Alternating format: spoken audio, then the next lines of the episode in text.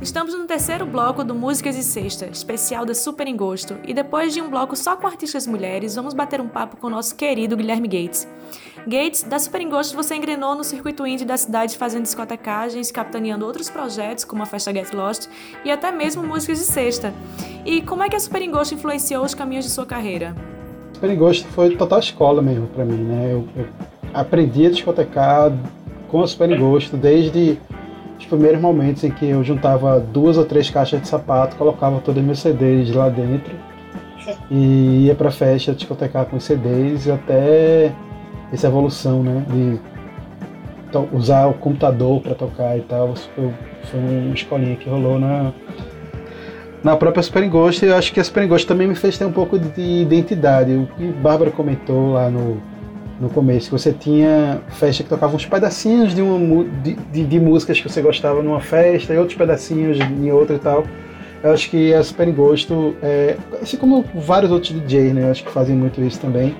É, sei lá, eu escutava um, um George Harrison na Tony Montana, só que a galera do George Harrison derivava para outros lugares que eu, que eu não compartilhava tanto, e aí eu pegava aquela música para mim, guardava, botava no bolso e dizia, pronto, próxima Super vou tocar ela junto com SSS. E aí é, a Super me ajudou muito nesse aspecto. Na verdade, o Recife, é, a Super tá fazendo 10 anos, né, em 2010, mas essa, essa fase aí, 2010, 2011, 2012, até um pouco ali, é, a gente teve, Recife foi muito impactado pelo pelo incêndio de Santa Maria, né, no Rio Grande do Sul, que foi quando a gente fechou várias casas aqui no Recife, fechou Tebas e tudo mais. A gente tinha uma cena muito efervescente de festas e era muito interessante porque as festas elas tinham sua identidade. A gente tinha festas, é, sei lá, certamente tinham músicas que tocavam em todas as festas, mas elas tocavam nos momentos específicos e na linguagem daquela festa. E era um momento muito rico da cidade e era massa que esse Perengosto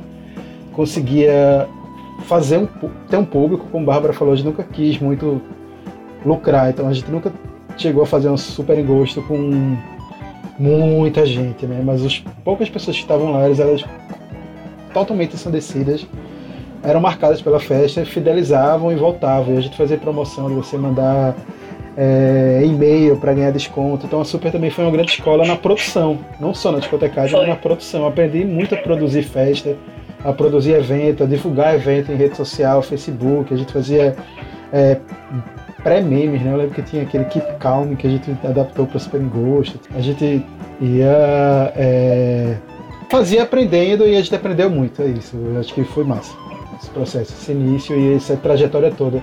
E aí, como eu falei, em 2012 teve essa, essa, essa readequação da noite recifense. Eu acho que gente, as coisas se mudaram muito também, né? A forma como o Recife saía para a festa mudou bastante e a Super foi se adaptando. A gente foi envelhecendo também, né? E, e acho que é bem importante também aproveitar esse espaço para agradecer muito o Bachef, que foi um espaço que acolheu a Super por bons, grandes, bons longos anos, que foi o momento que a gente conseguiu viabilizar a festa, foi lá, assim, nos últimos anos, nos últimos momentos, inclusive a festa de oito anos e a festa de 9 anos foi lá, né, do Bachef. Você sabe que foi exatamente no dia que a gente está gravando hoje, né? Hoje faz exatamente dois anos a festa de 8 anos que eu toquei também. Foi massa. Foi um prazerzão tocar com vocês nesse dia. Gates, e nesses 10 anos de festa, conta pra gente quais artistas você descobriu e passou a ser fã justamente por causa da Super Engosto. Então, essa é uma relação. Quando você passa a, assumir essa persona DJ, ela tem um efeito colateral que é divertido e interessante, digamos assim.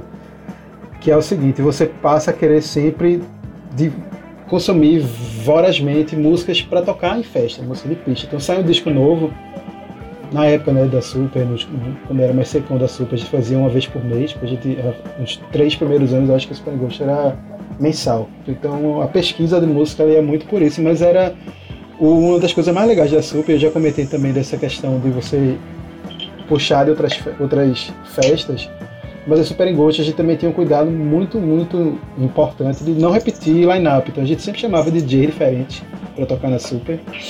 E eu aprendi muito com o DJ da Super. A galera chegava, trazia outras visões para esse universo do rock. Então, por exemplo, uma, uma música que é, nunca saiu do meu repertório desde a primeira vez que eu ouvi com Monique Lupe tocando, Lupe bem novinha tocando no Super Ghost. Ela trouxe o Off Montreal para a festa, inclusive vai fechar esse bloco musical. E o Off Montreal nunca mais saiu, então era é, mais do que minhas pesquisas, eu acho que é, dialogar com outros DJs e os convidados da festa também fazia a gente ter esse repertório gigantesco que a gente tem de grandes hits para tocar esse para gosto. É isso aí. E seguindo o bloco agora, seguindo com música, a gente vai ouvir Don't You Want Me, do Human League, Modern Love, do David Bowie, Regret, do New Order e Groundland Edict, do Off Montreal.